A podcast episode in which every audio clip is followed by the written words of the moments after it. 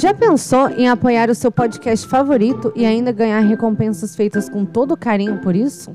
Com assinaturas a partir de R$ reais, você pode contribuir para a manutenção e melhoria do Café Seletor, fazendo parte da nossa comunidade de patronos. É só entrar no apoia.se e procurar por Café Seletor, ou clicar na bio do Instagram e começar a contribuir com o nosso Gringotts. E agora? Vamos pro episódio! O processo é o que você que também acontece muito que aprecia bastante a música peruana. Tende a não investir sobre, sobre essa manter essa a forma do relacionamento. Expressario.com.br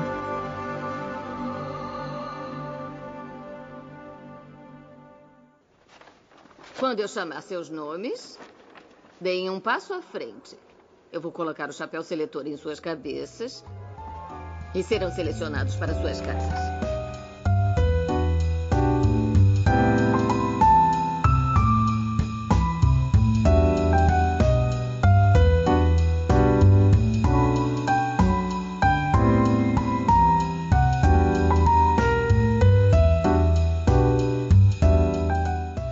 Olá, eu sou a Bia Silveira. Eu sou a Glennis Cardoso. E eu sou a Thaisa Viriato. E esse é o Café Seletor. O podcast em que a gente conversa sobre figuras históricas e depois as seleciona para casas de Hogwarts. E quem escolheu a figura histórica de hoje foi a Glennis. Oh. Sim, Glennis. Essa pessoa é uma pessoa adivinhável? Sim, eu acho que é, dessa vez.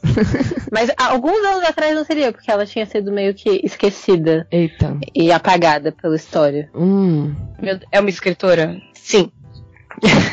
Novidade. É.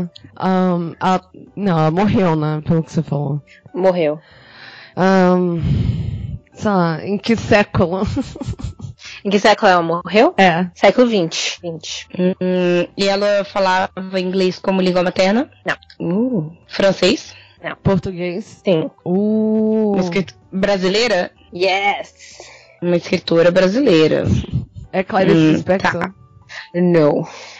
Clarice nunca foi esquecida. Esquecida. É, É no prédio chama Clarice. Eu super esqueci Antes de continuar, eu só queria agradecer ao comentário que a gente recebeu hoje no Sim. Twitter, falando super bem e dando a indicação de a gente falar sobre a Clarice Spector.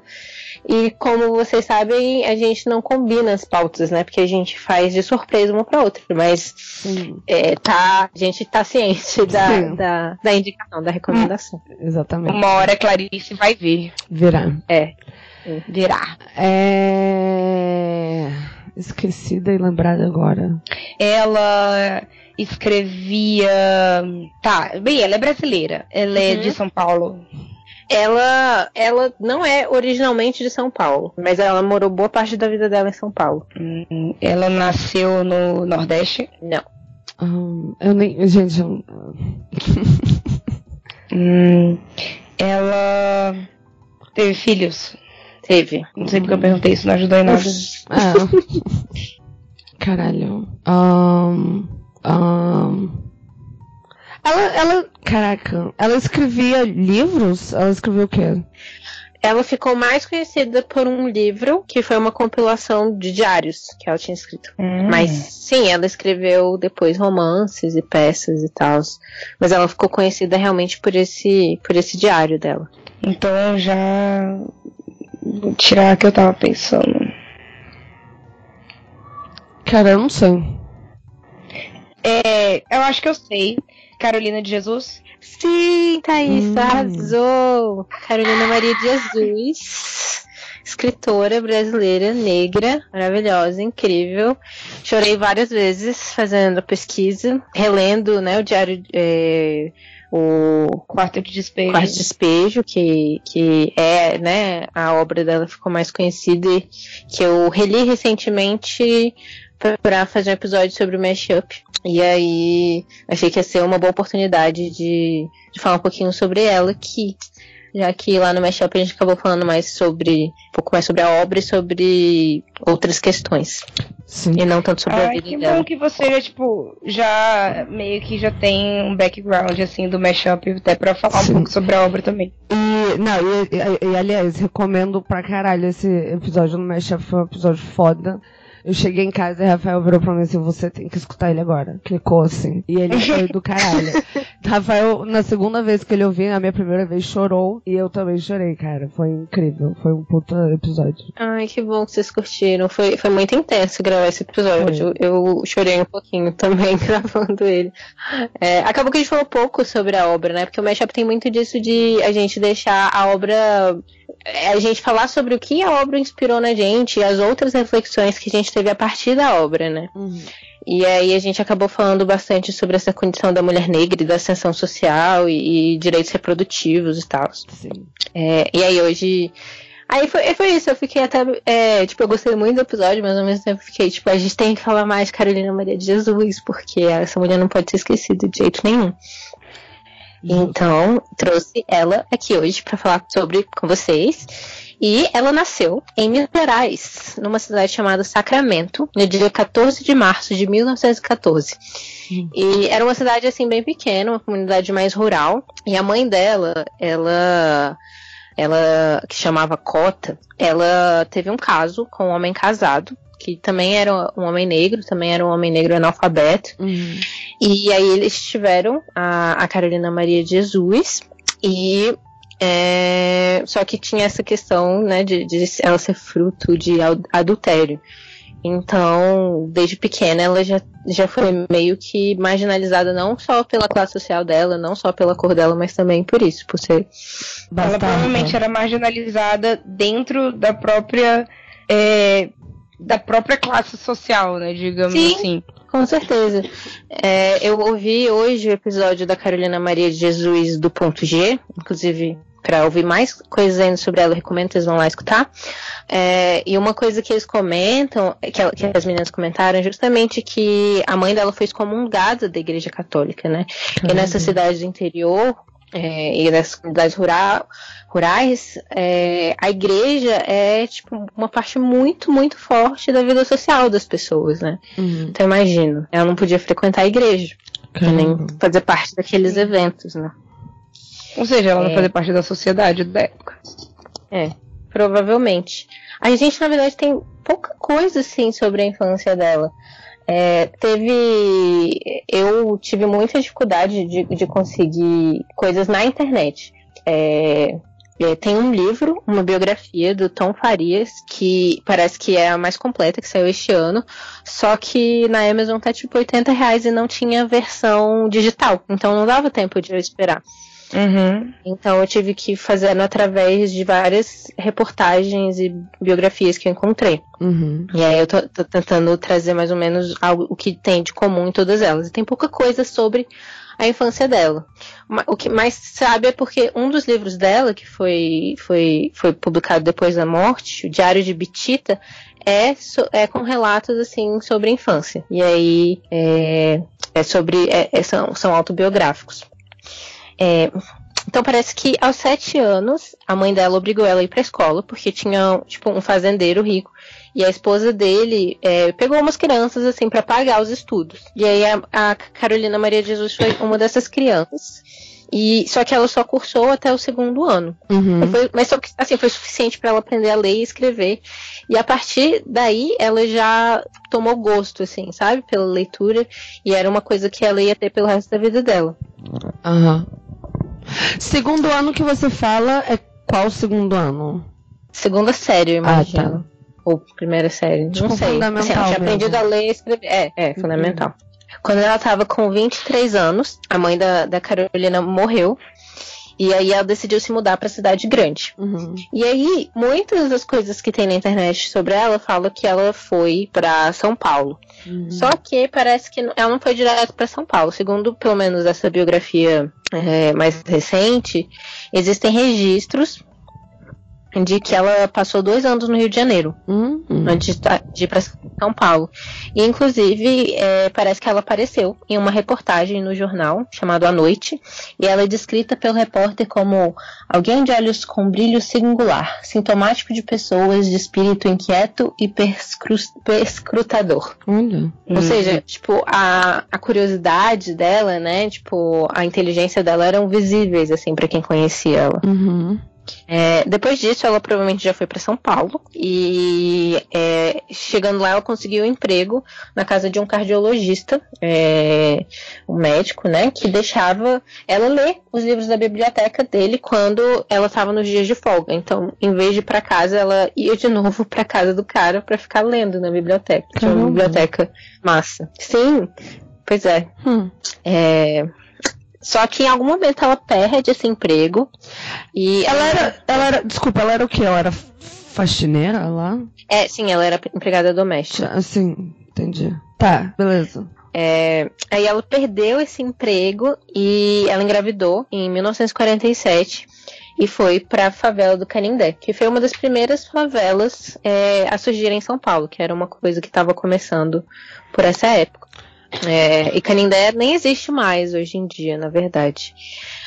É, e lá ela começou a trabalhar como catadora. Ela catava papel e várias outras coisas. Uhum. E, e usando muitos dos materiais que ela catava, ela construiu o, o próprio barraco dela, usando lata, papelão e outras coisas. Além de, de catar essas coisas para construir e para vender, ela encontrou também muitos cadernos. E foi nesses cadernos que ela começou a escrever sobre o dia a dia dela. Uhum.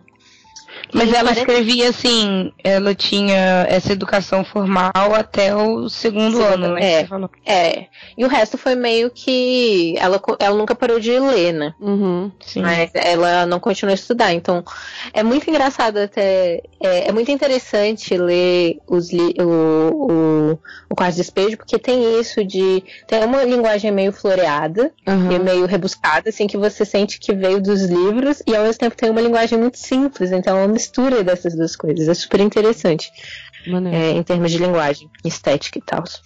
É, aí em 48 ela teve o primeiro filho dela, o João José. Em 49 ela teve o segundo filho, o José Carlos. E em 53 ela teve a José sua Francisco. terceira única filha, Maria José. é, Vera Eunice. Mas é mais criativa. É, cada um deles veio de um pai diferente. E, cara, ela nunca quis casar, na real, porque ela via é, mulheres sofrendo em violência doméstica, em, relacionamentos. E é, ela valorizava muito a independência dela, assim, sabe? Uhum. E é engraçado ver no, no quarto de despejo é, como ela fala em determinados momentos que ela não vai, não se interessa, não, não quer estar com homens porque ela não quer ter mais filhos também. Então, tipo, ela tava, de certa forma, exercendo é, os direitos reprodutivos dela, né? Porque ela não sabia como, como se. Se Não tinha né? tipo, muito acesso a contraceptivos, né? Sim. Uma e de basicamente estar com um homem era, era ter filhos. Sim. Então, ela foi meio que aquela coisa, abstinência como forma de contracepção. E também É isso, né? segura. De, de fi- se manter uma mulher independente, de autônoma, que, que conseguia é, fazer as coisas do jeito dela. Sim. E, pois é. Principalmente E aí, em né? 49 com três filhos, sendo negra, morando na favela. E bastarda. E basta. É. É.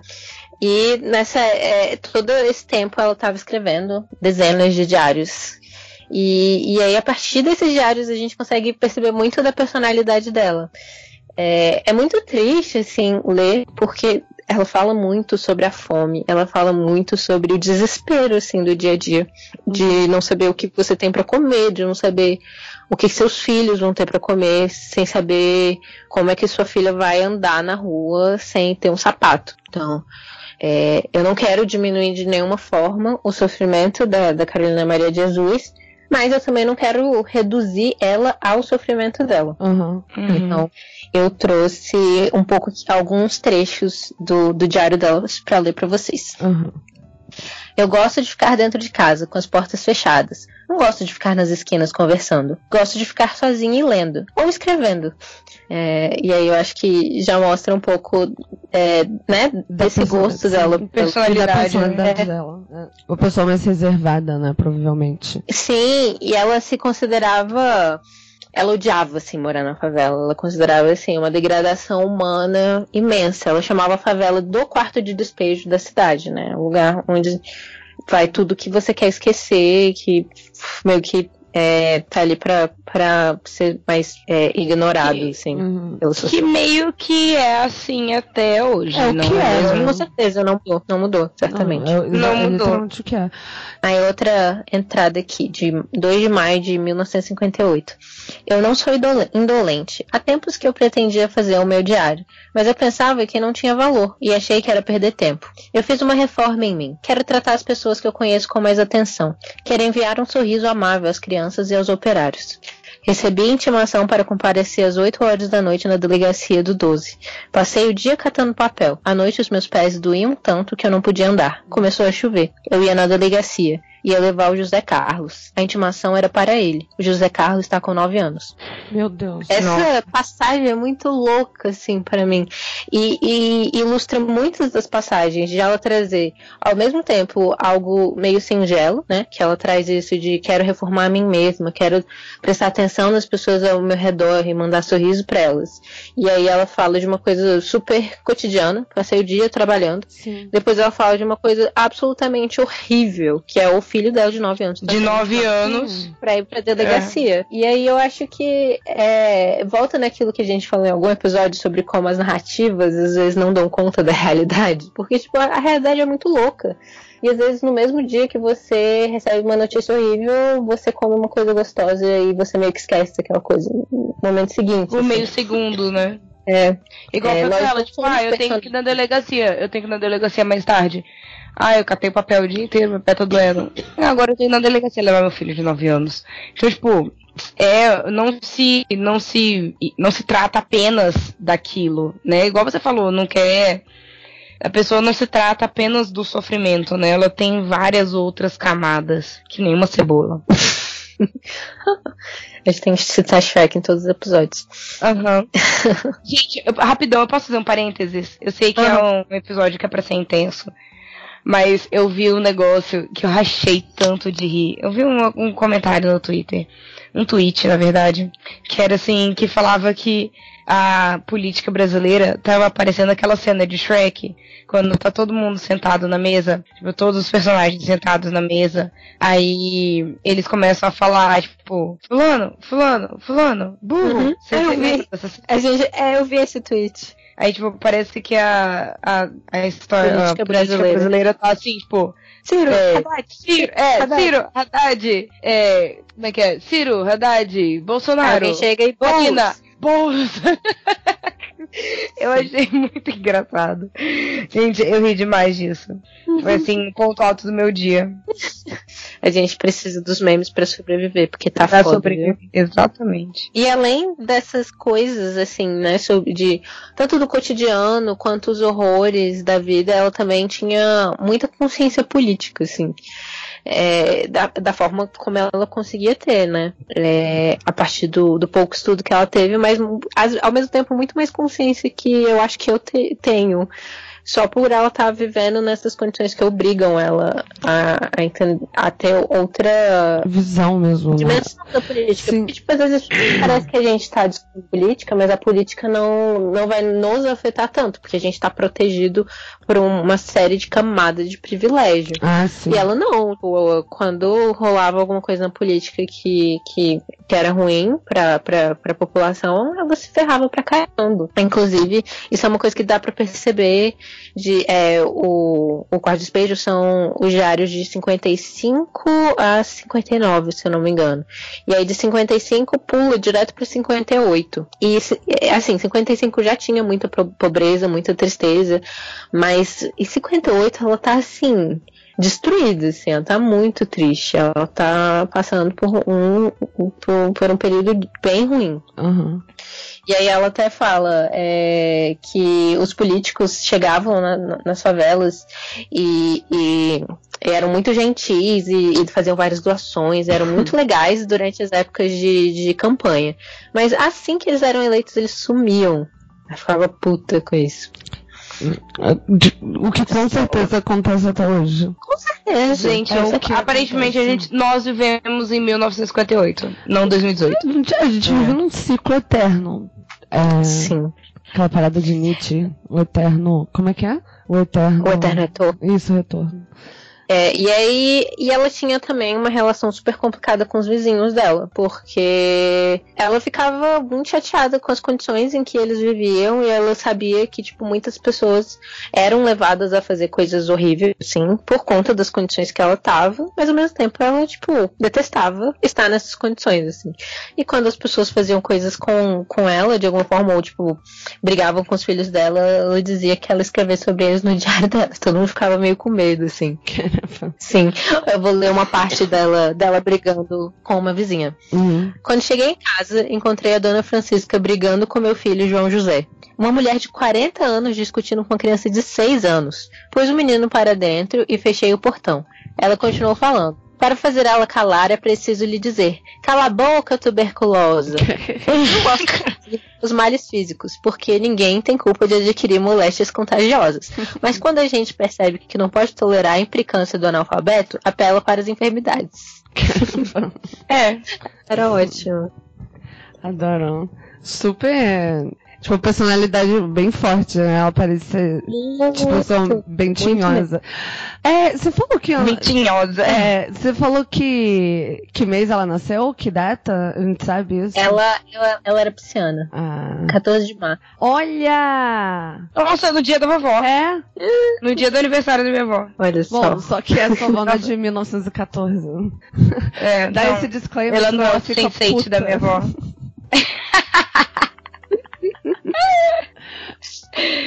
Mas eu acho que a, a, a piscianidade dela tava muito nisso, de, tipo, ela ficava viajando, às vezes, ela tava sonhando com uma vida melhor.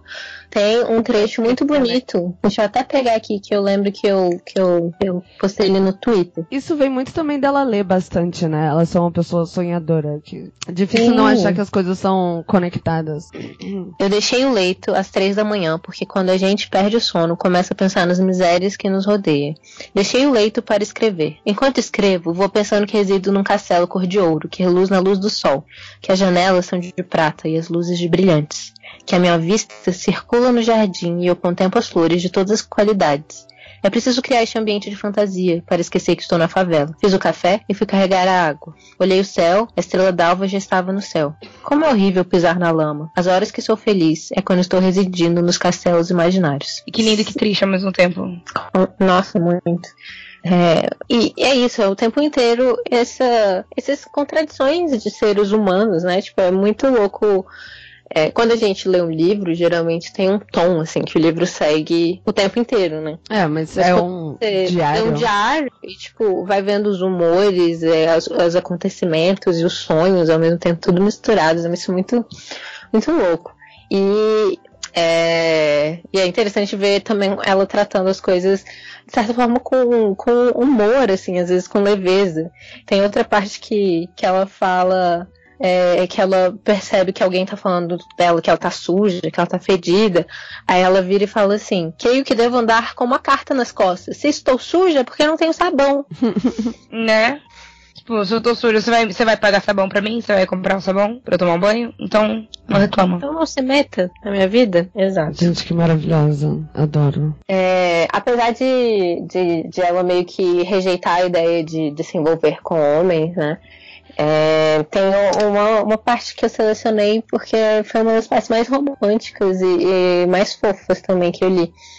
Que é quando um cigano chega na favela e ele tá instalado lá por um tempo. Mas como ele é cigano, né? Tem essa vida nômade ele não vai ficar lá. Uhum. Aí ela, ela fala bem assim: Eu fui na casa de um cigano que reside aqui. Quando eu me vê-los dormindo no solo, disse-lhe para vir no meu barracão à noite que eu ia dar-lhes duas camas. Se ele fosse durante o dia, as mulheres iam transmitindo a novidade, porque aqui tudo é novidade. Quando a noite surgiu, ele veio. Disse que quer, que quer estabelecer, porque quer pôr os filhos na escola. Que ele é viúvo e gosta muito de mim. Se eu quero viver ou casar com ele. Abraçou-me e beijou-me. Contemplei a sua boca adornada de ouro e platina. Trocamos presentes. Eu dei-lhe doces e roupas para os seus filhos e ele deu-me pimenta e perfumes.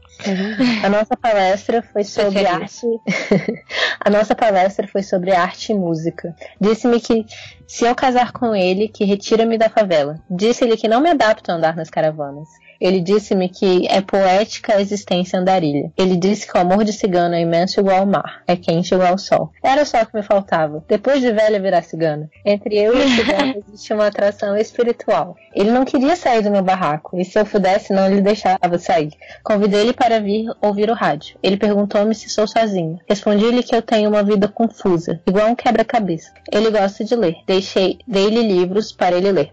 É isso, é, eu não sei, eu fui selecionando várias partes que me tocaram de alguma forma e, e não sei, é, é, é esse romantismo dela misturado com o pragmatismo ao mesmo tempo, de tipo, imagina eu depois de velha e, hum. e ser cigana. É, e onde já se viu? Que ideia, assim, né? Que viagem. É, e ao longo do livro, em alguns momentos, ela, ela, a gente vê que ela estava tentando mandar também é, os diários dela para Reader's Digest. Vocês lembram dessa revista? Chamava Seleção aqui no Brasil, eu acho.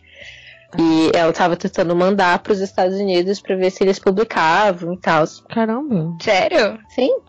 E parece que desde 1940 a Carolina já, já ia para redações né, de jornal e rádio e se, e, e se apresentava como Carolina Maria, a poetisa negra.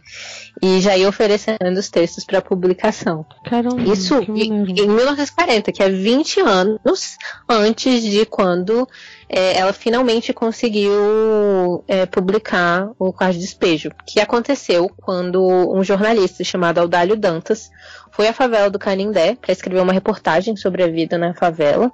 E lá ele conheceu a Carolina, que falou: Não, tenho uma coisa para te falar, tenho algo para te mostrar. E aí mostrou os 20 diários dela. E aí o Dantas falou, cara, não tem como eu escrever quando ela tá falando aqui por ela mesma, saca? É, maneiro. E aí ela pegou os livros, fez, ele pegou os livros, fez uma seleção, mas ele não é tão massa assim, não. Não, eu não tô, eu não tô falando que o cara é incrível, mas que pelo menos isso. É tipo o mínimo, né? É. o mínimo que já não era o que eu tava esperando, entendeu? É, é, é, tem muito do, da, da, esperteza, assim, de nossa, olha que mina de ouro, essa mulher, essa favelada que sabe escrever, sabe? Sim, ah, sim tipo, caramba. Tá, sim, continua. Hum. É, e aí ele fez uma seleção dos, do, do, do, diário, até porque, tipo, como o diário tem muitas coisas repetitivas, né? É o cotidiano, fala muito sobre o, a dificuldade diária de conseguir comida, de ter fome e tal. Mesmo e mesmo no que ficou, tem bastante disso. É, e aí eles fizeram esse livro chamado Quarto Despejo, Diário de uma Favelada. E assim, na primeira semana, não, na primeira semana, é, com 10 mil exemplares, eles já foram esgotados, assim. Tava todo mundo muito curioso para ler esse livro. O livro depois foi traduzido para parece que 13 ou 14 línguas para mais de 40 países e se tornou um dos livros mais conhecidos no exterior. Caramba! Sim! Não, não tinha ideia disso. Pois é. É, a Carolina teve que lidar com a inveja dos vizinhos dela, que diziam que ela tinha usado a vida deles sem autorização, e eles jogavam, tipo, o conteúdo dos pinicos dela e nos filhos dela. Caramba. Pois é. Todo mundo achando que ela tinha ficado rica em cima daqueles livros, em cima daquela comunidade. E meio que não, na real. Segundo um autor americano, o Albert Levine, a Carolina deveria ter recebido apenas pelas vendas dos, dos, nos Estados Unidos, segundo o contrato, 150 mil dólares. Caramba. Mas não existe nenhum indício que ela tenha recebido nada disso. Tipo, nada, nada, nada. Não, não. É nada parecido com esse valor. Ela, ela recebia hum. pouca coisa. Assim. E apesar de ela ter feito muito sucesso e vendido muitos livros no mundo inteiro, ela recebeu uma quantia muito menor do que ela merecia. Uhum. Ela, primeiro, assim, pelo contrato mesmo, já deixava ela bem aquém. Uhum. E eu não sei nem o quanto do contrato foi respeitado nesse. Então, tipo, ela tinha direito a 10% das vendas das traduções, por Nossa. exemplo, enquanto o Audálio Dantas, que era o cara que descobriu ela, recebia 30%. Ah, sim, faz total sentido. Pois é. E ela não podia autorizar, autorizar as traduções. As, as, traduções meio que não pertenciam a ela, os direitos. Era, pertenciam a uma editora chamada Paulo de Azevedo. Então. Segundo o contrato original. Então também você quis dizer sobre ele também. pois é. Foda. E aí, ela não ficou rica, mas ela conseguiu dinheiro suficiente para sair da favela. Hum, era isso que eu ia perguntar. Que era a grande ambição, assim, ao longo de toda de todo de, de, quarto de despejo, ela fala muito sobre como a grande ambição assim da vida dela é sair de lá e dar um, um lugar melhor para os filhos dela e tal. Mas infelizmente, essa não é uma história de Cinderela. É... Primeiro ela foi para um bairro de classe média em São Paulo chamado Santana. Mas ela foi vítima de racismo e preconceito pelos vizinhos dela lá. E não só pelos vizinhos de lá, assim, mesmo nos meios intelectuais se questionava se, se o que ela escrevia sequer era literatura, assim, tanto por é, por, por conta da, da, linguagem, do formato, né, do, de ser algo de é, registros da, da realidade, mas também por ela não seguir a norma culta, né? Porque ela não tinha sido educada dessa forma. Uhum. E e ela também não era. É, ela começou a dar entrevistas e nas entrevistas ela foi conhecida, ficou conhecida por ter língua de fogo. Porque ela ah. defendia a reforma agrária, elogiava a Revolução Cubana. Adoro. Adoro. Amo. Revolucionária, assim, né? Tipo, então, uma mulher negra, de origem pobre, cheia de opiniões revolucionárias, com livros de sucesso é, claro que ela ia despertar assim, um desprezo, inveja de uma sociedade hipócrita, racista, machista. Sim, ela tava. Lembrando que ela tava em São Paulo, né? Ainda por cima. a, a carioca aí. São verdades. É, e aí o que ela fez foi se mudar para um sítio mais isolado, assim, em São Paulo também, é, onde ela podia continuar a ler, escrever e plantar milho e hortaliças e criar os filhos dela e tal. E foi onde ela morou até o final da vida dela, em 1977. Hum. É, Durante a vida da Carolina, ela publicou quatro livros: Quarto Despejo, Casa de Alvenaria, Pedaços de Fome e Provérbios. E depois Nossa, da morte dela, intenso. Foram publicados Diário de Betita, que eram os relatos da infância dela no interior de Minas, é, Meu Estranho Diário, Antologia Pessoa, acho que é Onde Está a Felicidade, Meu Sonho é Escrever, Contos Inéditos e outros escritos. Ela deixou 58 cadernos com mais de 5 mil páginas de textos, entre eles romances, textos curtos, poemas, peças e letras de marchinha de carnaval. Caramba. O que me deixa muito, muito triste com essa história, assim, é que é algo que ela mesma percebeu também, depois de um tempo do quarto despejo, é que ela não estava sendo. não teve esse sucesso todo por conta de mérito artístico. Foi realmente como uma curiosidade, assim, uma coisa exótica. Ah, olha Sim. favelado escrevendo, sabe? Tipo, eu fico uhum. muito sentido com isso. E eu fico muito sentido também, porque, tipo, é, é, é, mesmo esses trechos que eu li para vocês, eu acho que demonstram uma sensibilidade artística muito forte. É, eu estava lendo um texto esses dias que fala sobre como, é, como a gente meio que coloca em oposição é, a, a, a, política e a arte, né? Como se algo de conteúdo político não pudesse ter é, qualidade artística. Sim, isso é simplesmente loucura. Sim, com certeza. E, e, isso ficou muito claro com a recepção desse livro também, né? É, as pessoas falam como se qualquer um que pudesse ler e escrever pudesse ter feito a mesma coisa que ela. Mas não, ela tem seu, seu próprio estilo, sua própria forma. E só porque não segue uma escola de, de, de, de, de estilo não quer dizer que seja menos válida, assim. Não. Ela meio que fundou sua própria escola. É, felizmente ela está sendo resgatada agora e depois de ter ficado muito tempo esquecida e ela é considerada assim precursora da literatura marginal brasileira ela é uma das maiores figuras da literatura negra do Brasil é, meu Deus, vou chorar. É... Ai, que lindo. Você tá chorando também, Thais? Vamos chorar junto. Vamos chorar junto. Se eu tivesse TPM, eu estaria chorando, mas ainda não tô, tô segurando essa barra. e aí é isso, ela, ela deixou peças, poemas, marchinha de carnaval, saca? Ela ela tinha muita coisa para dar, mas é, foi tudo meio que esquecido em favor de um livro e quando ela saiu daquela condição de favelada, de, de, de, é, de favelada, E quando ela saiu daquela condição de favelado, tipo, perdeu o seu interesse por ela, saca? E eu fico muito puta com isso. Ela foi tratada como uma atração circense, quase, né? Tipo assim. Exato. Exato. E ela tinha muita, muita coisa, cara. Ela é muito foda.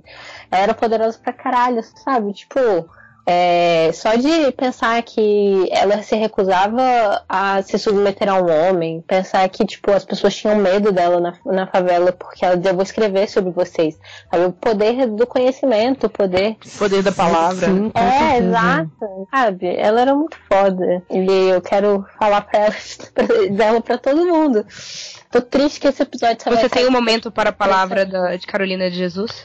Sim, a gente tem que agarrar as pessoas pelo braço e falar com elas na rua sobre isso mesmo. Sim, ela é maravilhosa demais.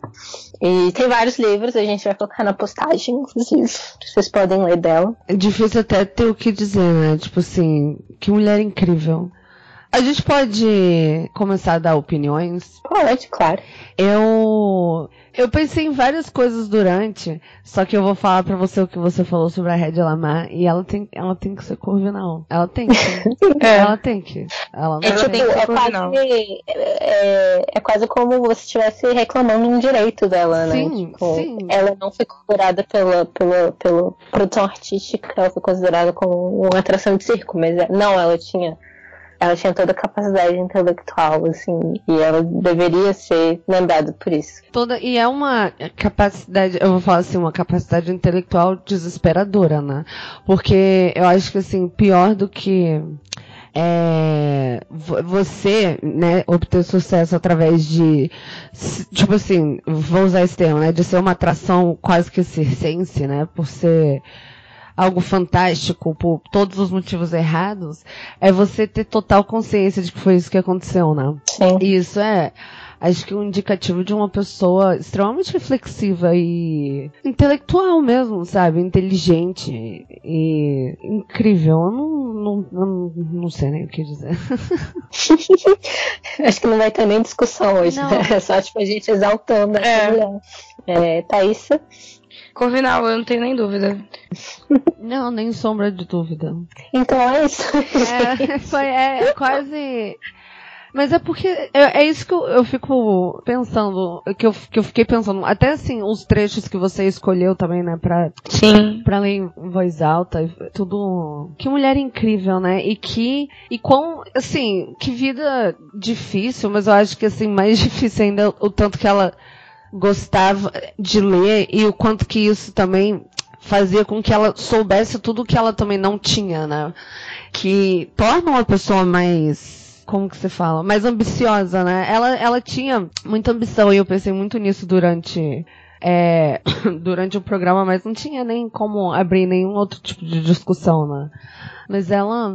É, eu acho que a ambição dela não chega a ser uma ambição sonserina. Não, não, de forma alguma. Porque, não, do tipo, ela deixar o, o final de semana dela tipo... pra ir ler no, na casa do, do, do, do patrão, é tipo. Não, é.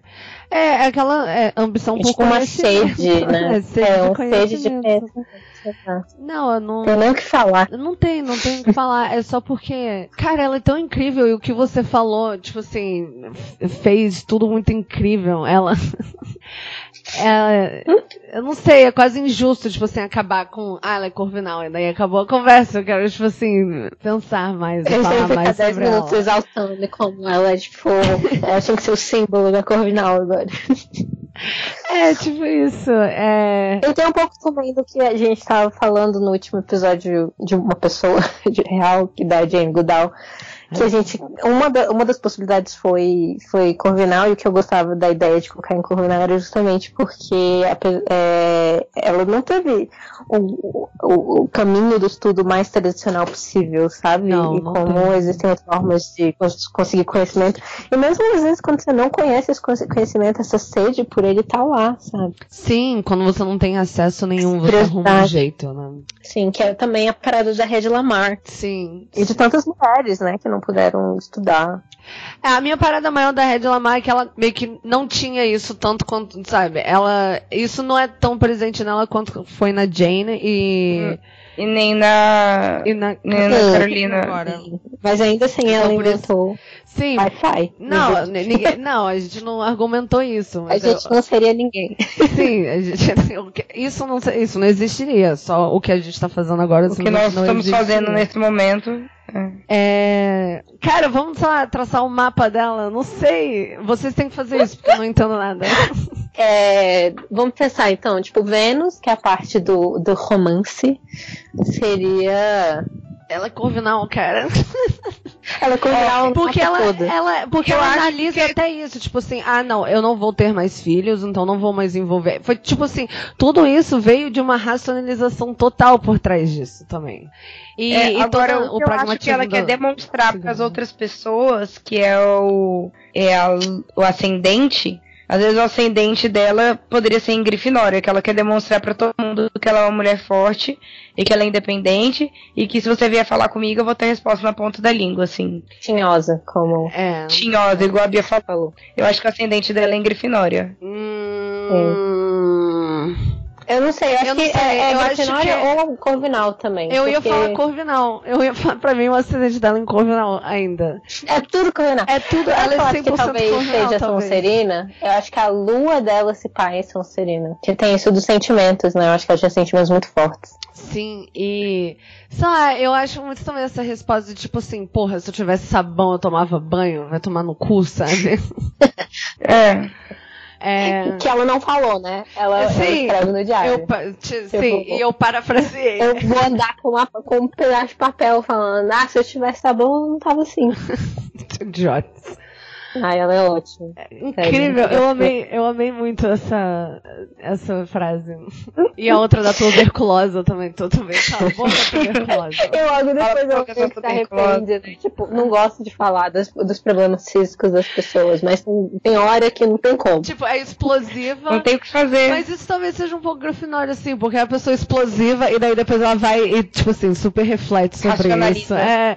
Não, mas os pais dela corvinal, ela é 100%. Gente, ela é talvez redondamente corvinal, a pessoa mais corvinal de todas as corvinais. Falta o quê? O que, que a gente fez agora? A gente fez Vênus. Eu já não sei, é porque eu não sei os outros. Os outros. Eu tenho outras que... coisas. Mas a gente fez é. todos. A gente, a gente fez tem que chamar Lua, a parte pra ela fazer parte. Qual... Eu fiz só Lua, Vênus e Ascendente. Ah, são os que eu sei também. Mas a gente fez todos. Tem Marte. Não, tem Sim. vários outros. Eu não sei. Não, mas a gente fez todos que a gente sabe. Não, a gente falou é. de Ascendente e de Lua e de Vênus. É isso que eu tô perguntando. Sim, ah, é. Tá. E Sol. Sol é o principal. Marte eu acho que é como as é. pessoas entram em confronto com as outras pessoas que entendem de signos. Nos falem. Eu acho que é algo, tem alguma coisa é, a ver quem, quem entende de signos, por favor, batalha. ajuda a gente aí. Talvez seja o planeta vermelho, não tem uma parada dessa, pode ser. É, Isso... e, e, tipo, Marte é o nome do deus da guerra. Ah. Eu acho que ela, nas batalhas dela, ela era bem grifinória. Sim. Barra Sonserina, não sei. Sim. Porque ela tinha isso de vou escrever, o que você tá fazendo? É, eu achei, isso, eu achei isso um pouco mais Sonserina do que Grifinória, apesar... Ao mesmo é... tempo, isso é muito corvinal, né? É, tipo, apesar vou, de que ser... Vou escrever. Você com, com vou me vingar de você com as minhas palavras. É, é, ela, ela é corvinal. Acho que, acho que é justo a gente, tipo assim, ainda fazer um mapa e ela em todos os, em todos os sentidos ser muito corvinal. Vocês viram é, que fizeram aquele alinhamentos morais dos, dos, preside dos, dos presidenciáveis? Cara, não. Não, não. Gente, tipo, do Dungeons and Dragons, um tipo, Chaotic é, Caraca, é. eu preciso ver sabe, isso. E sabe quem, quem estava em todos? Ah. O Carlos da Silva. Ele é todos. Ele quer good, é, neutral, true neutral. True neutral, amo. Ele é todas as coisas. É muito louco. Ele é chaotic everything. Eu quero saber o mapa astral deles. Vai dar Alguém tudo. Alguém precisa fazer isso na internet. Cara, vai dar tudo aquele. Sei lá, vai, vai ser tudo. Ah, eu não sei, cara. Eu não sei nem como é que são mapas, mas é tudo tipo a pior parada possível. Mas vamos fechar? vamos. Vamos. Então, é isso, gente. A gente espera que você tem, vocês tenham curtido esse episódio. Uhum. É, não se esqueçam de nos seguir no Twitter É, a gente tá meio que de férias, então a gente talvez esteja um pouco menos menos ativos e presente. A gente gravou esse episódio dia dia 5 de setembro e ele só vai sair lá pro, mais pro meio, final do mês. Então, só para dar um, uma contextualizada. Sim, e, e, esperem aí uns episódios bônus, assim, algo diferente que a gente vai fazer para também não ficar sem nada. Sim. É. É, lembrem de dar uma olhada na postagem para ver os livros que a gente comentou aqui, se vocês quiserem comprar. Sim. É, e escutem nossos outros podcasts, especialmente o meu episódio sobre sobre quarto de despejo lá no Mashup. Sim. É, e, e, e sim, e o Acorde Café também é um podcast onde eu me sento com alguém e nós escutamos um álbum faixa por faixa e conversamos sobre esse álbum. Ele sai toda segunda-feira e é isso aí. É isso. Falou, gente. Falou, até semana que Falou, vem. galera.